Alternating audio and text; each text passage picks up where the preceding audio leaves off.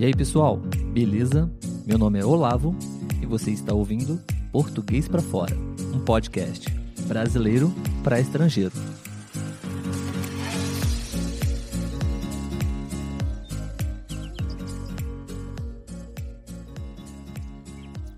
Olá, pessoal, tudo bem?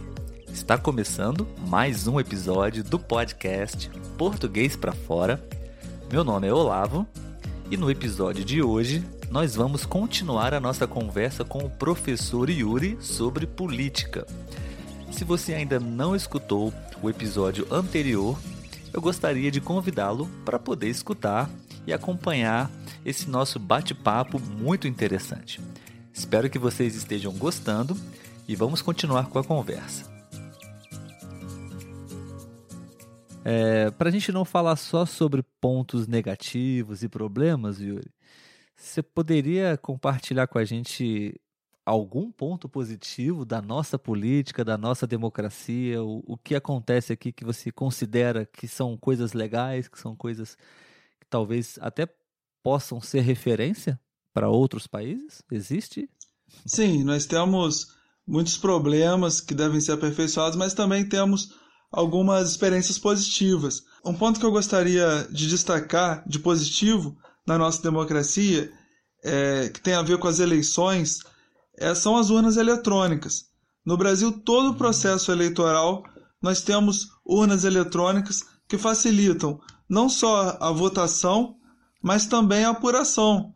Agora a gente acompanhou as eleições americanas né, no início é, de novembro e a gente viu como demora para se apurar uma, uma eleição tão importante, numa eleição presidencial. Cada estado tem as suas regras, não tem um órgão central, é, não tem um tribunal central para apuração. No Brasil, nós temos um órgão central, que é o Tribunal Superior Eleitoral, que coordena todos os municípios brasileiros, todos os estados brasileiros, e por meio das urnas eletrônicas, a gente tem uma apuração.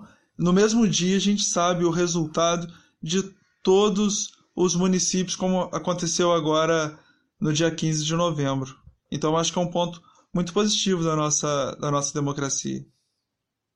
Eu também acho. Eu concordo com você.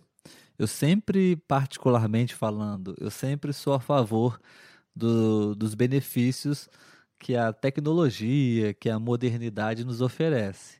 Claro, com a devida atenção aos efeitos colaterais também, né? Claro que se tratando de tecnologia, nós também temos, uh, nós corremos talvez riscos de, de invasão, de hackers, essas coisas, não? Fraudes até. Mas eu ainda acredito que uh, pesando na balança, analisando os prós e contras. É, realmente acho que a, a, nossa tecnologia aqui no Brasil para as eleições, utilizando urnas eletrônicas, é, é incrível, né? No mesmo Sim. dia a gente já sabe e eu até tenho uma impressão de, de, de que outros países, acho que todos, né? Existe, existe algum outro país que utiliza urna eletrônica? Você sabe? Não, não tenho conhecimento, não. Não sei se tem outro país que utiliza. Deve é... ter, né? Mas não, sei, não, não então, conheço. Eu também não, não tenho certeza, mas é, eu acho que dá uma impressão de, de que ainda estão no passado fazendo eleições com papéis, contando papel por papel. Eu, é, é difícil visualizar isso, é, sendo que aqui no Brasil nós utilizamos essa tecnologia eletrônica, né, digital. Sim. Isso eu também acho que é um ponto positivo para nós. Legal. Tem mais algum ponto que você gostaria de destacar, Yuri? Ou a gente pode dar sequência nos nossos temas, nos, nos nossos tópicos? É, a princípio eu, eu gostaria de destacar essa, essa, as eleições no Brasil. Mas se tiver mais alguma coisa aqui que eu pensar durante a nossa conversa, eu destaco aqui. Beleza, a gente vai conversando e a gente vai um, levantando é, essas questões. Uh, Yuri, o, um próximo tópico para nossa conversa seria um fato marcante na nossa história aqui no Brasil, que foi com relação à, ditadura militar. É, a gente está falando aqui sobre política e isso está diretamente relacionado à democracia. E durante esse período de ditadura militar aqui no Brasil, é, nós perdemos a, a, democracia, né? Você poderia falar um pouquinho para a gente ah, sobre, sobre esse período da nossa história, hum, como é, isso de certa forma impactou na, no crescimento do país, se isso ajudou ou não? Qual, qual é a sua visão sobre a ditadura militar aqui no Brasil? É, nós tivemos a ditadura militar aqui no Brasil, né, desde 1964, com o golpe militar, e que durou até 1985. E nessa ditadura, inclusive, a gente falou aqui do número de partidos, né? A ditadura, é, desde 1965, caçou a grande maioria dos, dos partidos políticos brasileiros, deixando só dois partidos, numa uhum. uma espécie até parecida com a democracia é, dos Estados Unidos, né? apenas dois partidos, um partido que defendia a ditadura e um partido que era permitida alguma oposição à ditadura, mas sempre é, é, sob muito controle, né? que era o, a Arena, que pertencia à ditadura, e o MDB, que fazia uma certa oposição. Sim. E foi um período muito difícil da, da história brasileira, né? Período onde nós tivemos restrições à liberdade de expressão, de manifestação, é, um período que eu não vejo que a gente teve grandes avanços, não foi um período que a gente tem muita coisa para comemorar. É claro, tivemos um, um crescimento econômico, né? É, tivemos a construção de algumas importantes obras nacionais, a gente tem que é, reconhecer isso, mas foi um período onde se concentrou muito a renda nas mãos de poucas pessoas, onde, por exemplo, nós como professores, né, a educação pública se fragilizou muito nesse período, né, a gente tinha uma escola pública de mais qualidade até os anos 60, e a partir daí nós tivemos uma fragilização da escola pública né, muito grande é, e que a gente até hoje está lutando para recuperar. Então eu acho que uhum. o saldo não foi positivo desse período que durou até 1985. Sim, sim. É, Yuri, é, você acha que uh, o nosso atual presidente ele, ele é um militar, né?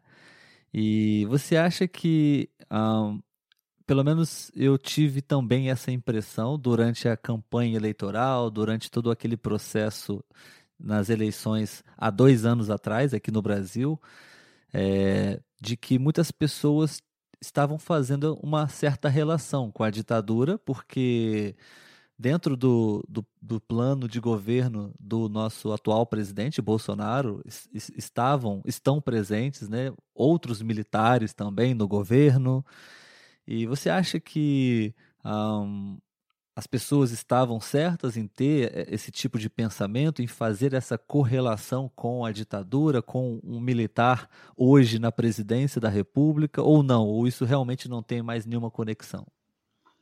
Eu acho que o, o, a escolha pelo presidente Bolsonaro foi muito em função de uma oposição ao que a gente viu anteriormente. E realmente, os governos anteriores é, sofreram com muitos escândalos de corrupção.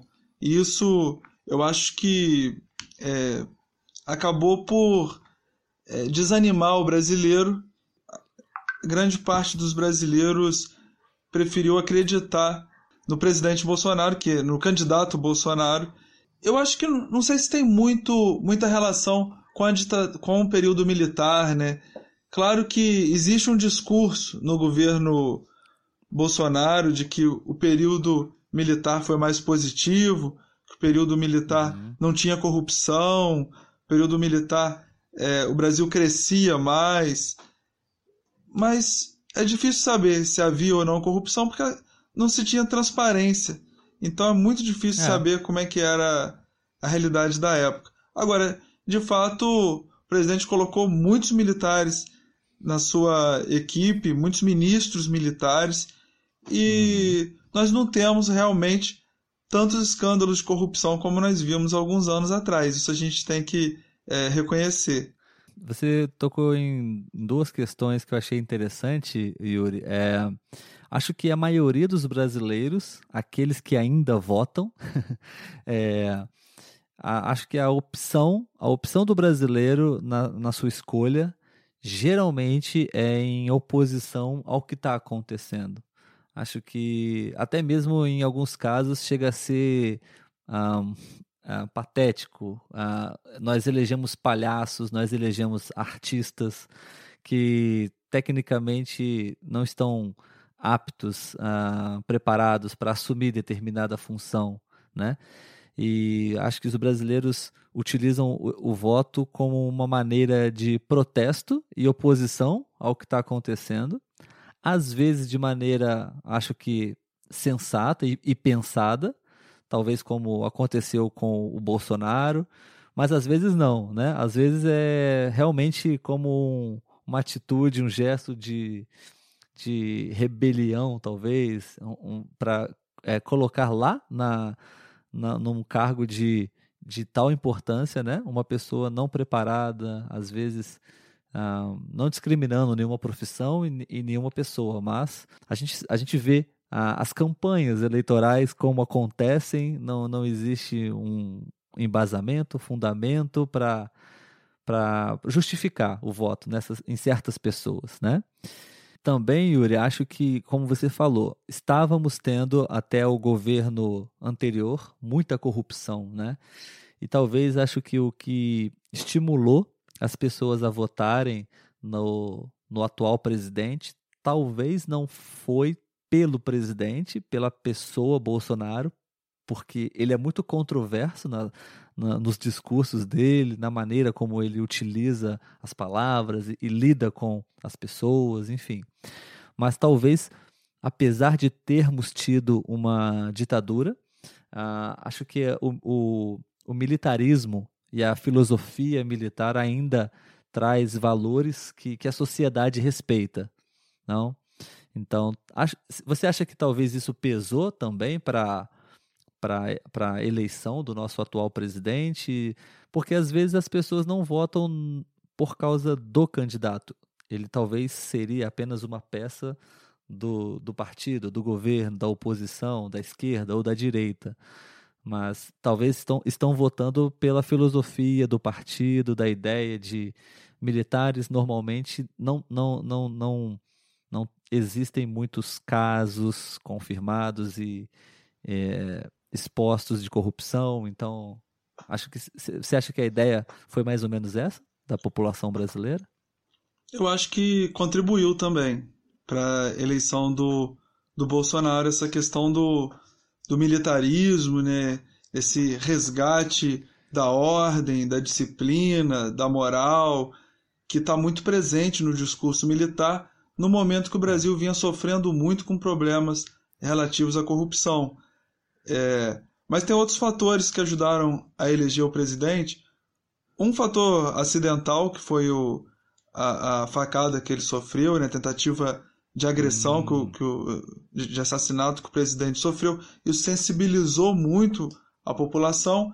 E o outro fator, eu acho que foi o, o segundo turno das eleições, onde um grupo estava estigmatizado por conta dos problemas que teve em relação à corrupção, e aí restou a, a maioria da população elegeu o Bolsonaro, mesmo com todos os problemas né, que você apontou, mesmo com a, com a dificuldade dele né, de, de governar o país. De governar o país, né, mesmo com todo, sabendo dos limites que ele teria é, pela ah, frente. Né? Beleza, beleza. É. Eu não, eu não eu não, eu não gostaria de avaliar como está sendo o governo do nosso atual presidente. Acho que dois anos apenas e em plena pandemia mundial, acho que não, não, não seria um. Apesar de que, claro, uh, precisa ser avaliado de algum modo, né? Mas eu gostaria de esperar mais alguns meses, talvez mais um ano, no final do primeiro mandato dele, para talvez a gente pode novamente conversar e, e falar sobre como foi esses quatro anos de, de governo Bolsonaro aqui no Brasil, né? Voltando a falar novamente sobre política aqui, aqui no podcast. Você, você, você topa? Concorda voltar aqui para conversar com, com a gente sobre o governo dele? Com certeza, Beleza. só me convidar que a gente conversa. Show de bola. Muito obrigado, pessoal, por vocês terem escutado esse episódio com o Yuri. Nós vamos continuar conversando sobre o tema no próximo episódio. Se você gostou desse episódio, se você está gostando dessa conversa, eu gostaria de convidá-los a conhecer o nosso perfil no Instagram, conhecer o nosso canal no YouTube e deixar lá o seu comentário a respeito desse tema, o que você está achando do podcast Português para Fora, ok? Então, até o próximo episódio. Tchau, tchau.